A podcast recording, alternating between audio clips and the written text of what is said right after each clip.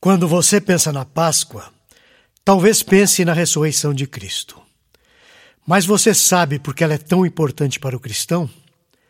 Para nos instruir sobre esse assunto, trago a você um texto do editor-chefe do Telmídia Blog, o Diego Venâncio. O título para esse texto é Páscoa. Qual a relevância da ressurreição de Cristo?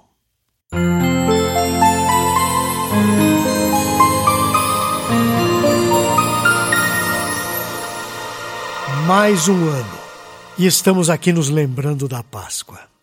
Refletimos sobre a vida, a morte e a ressurreição do nosso Salvador Jesus Cristo, o Deus-Homem encarnado. Gostaria de começar esse texto fazendo uma importante ressalva. Nós, cristãos evangélicos, principalmente os de tradição mais reformada, não comemoramos a Páscoa. Pelo menos não desse modo. Nós entendemos que a Páscoa é celebrada sempre que celebramos a ceia do Senhor, ou a Santa Ceia. Nesse evento, relembramos o sacrifício de Cristo, a sua vitória na cruz. Participamos do pão e do vinho, onde espiritualmente recebemos graça. Percebemos certas bênçãos que nos armam para a luta que ainda travamos neste plano. Portanto, não temos uma data específica onde celebramos a Páscoa.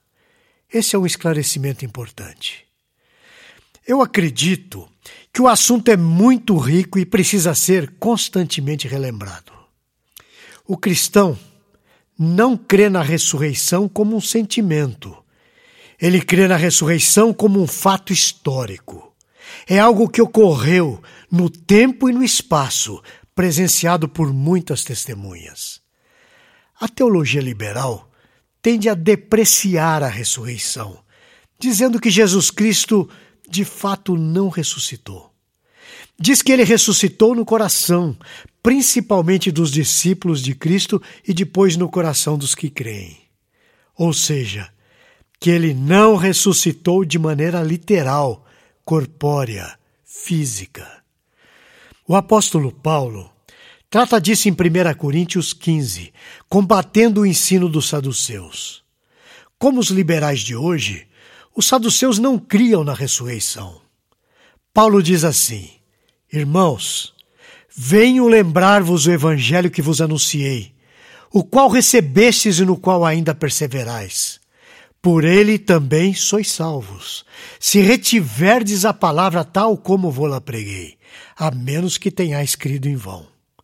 Antes de tudo, vos entreguei o que também recebi: que Cristo morreu pelos nossos pecados, segundo as Escrituras, e foi sepultado e ressuscitou ao terceiro dia, segundo as Escrituras. 1 Coríntios capítulo 15, versículos 1 a 4. O objetivo de Paulo é lembrar a igreja de Corinto do evangelho que é capaz de salvar. Esse deve ser mantido sem alterações na sua mensagem. Mas o que é o evangelho? Paulo responde: Cristo morreu pelos nossos pecados, foi sepultado e ressuscitou ao terceiro dia. Esses são os fatos.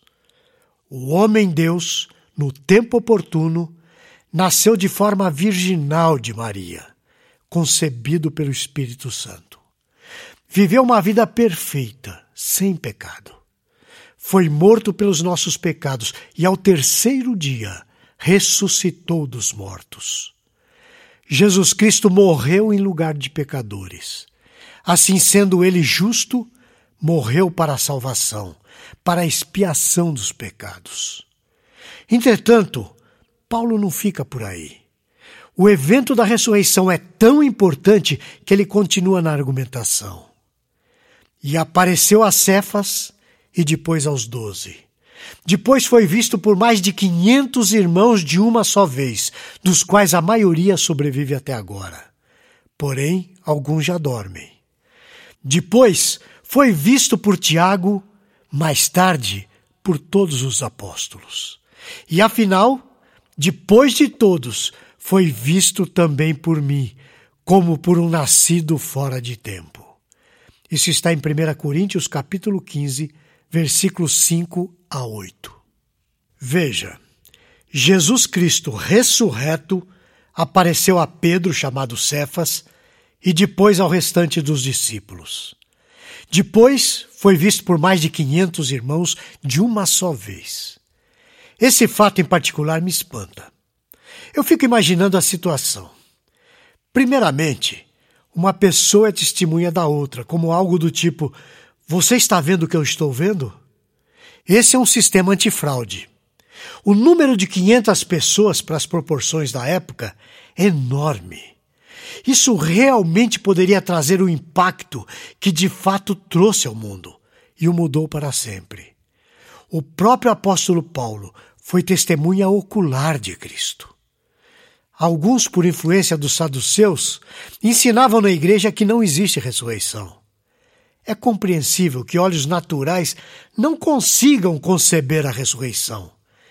Entretanto, demonstramos que Paulo foi testemunha ocular.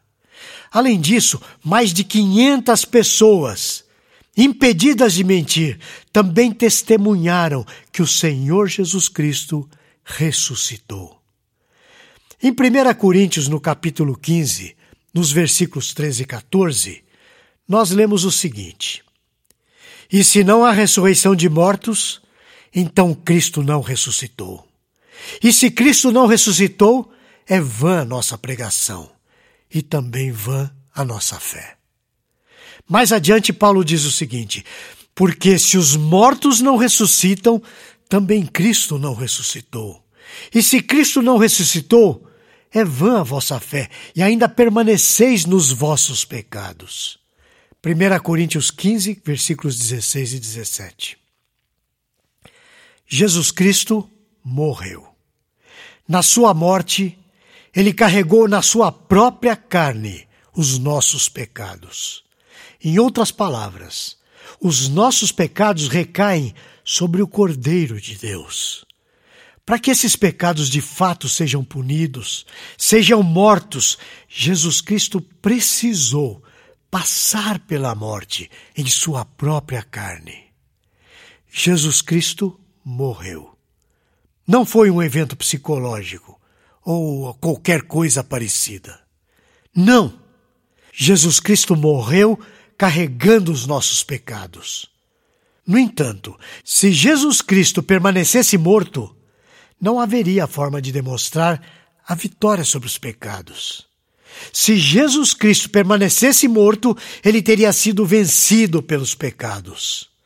Temos a prova cabal de que tanto Jesus quanto nós obtivemos vitória sobre o pecado, vitória sobre a morte. Essa prova é o fato de Jesus Cristo voltar do mundo dos mortos, ressuscitando, voltando à vida. Jesus Cristo não tinha pecados que lhe eram próprios.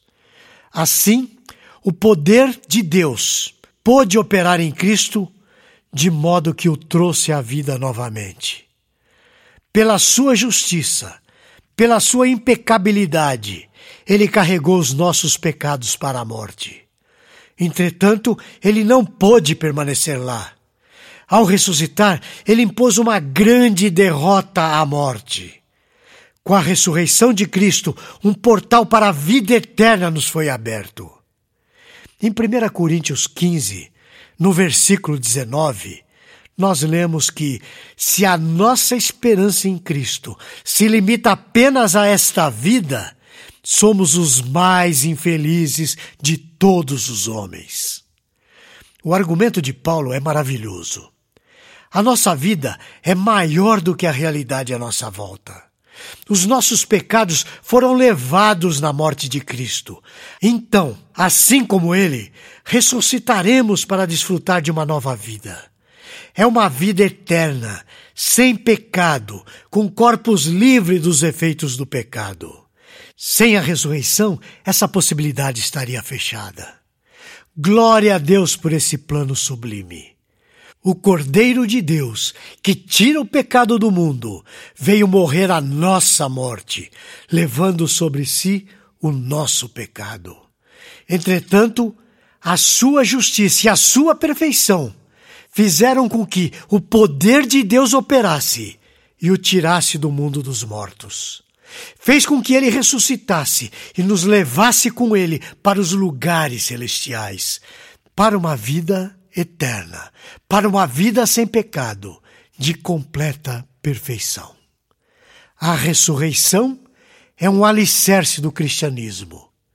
Tire a ressurreição do cristianismo e não sobrará mais nada. Até a próxima, se Deus o permitir. Esse e outros assuntos você encontra no Teomídia Blog. Lá você poderá ler ou ouvir artigos sobre igreja, teologia, apologética, evangelismo e outros assuntos relacionados com a sua vida cristã. Anote aí o endereço: teomídia.blog.br. Conheça também o Teomídia Cast, presente nos principais aplicativos de podcast para o seu celular. E finalmente, você precisa conhecer a Teomídia, a plataforma de vídeos cristãos por assinatura. E agora com uma novidade: você pode fazer a sua assinatura de graça. É isso mesmo, basta digitar teomídia.com. E lembre-se, Teomídia, conteúdo cristão para o seu crescimento espiritual. Você assiste, quando quiser, onde quiser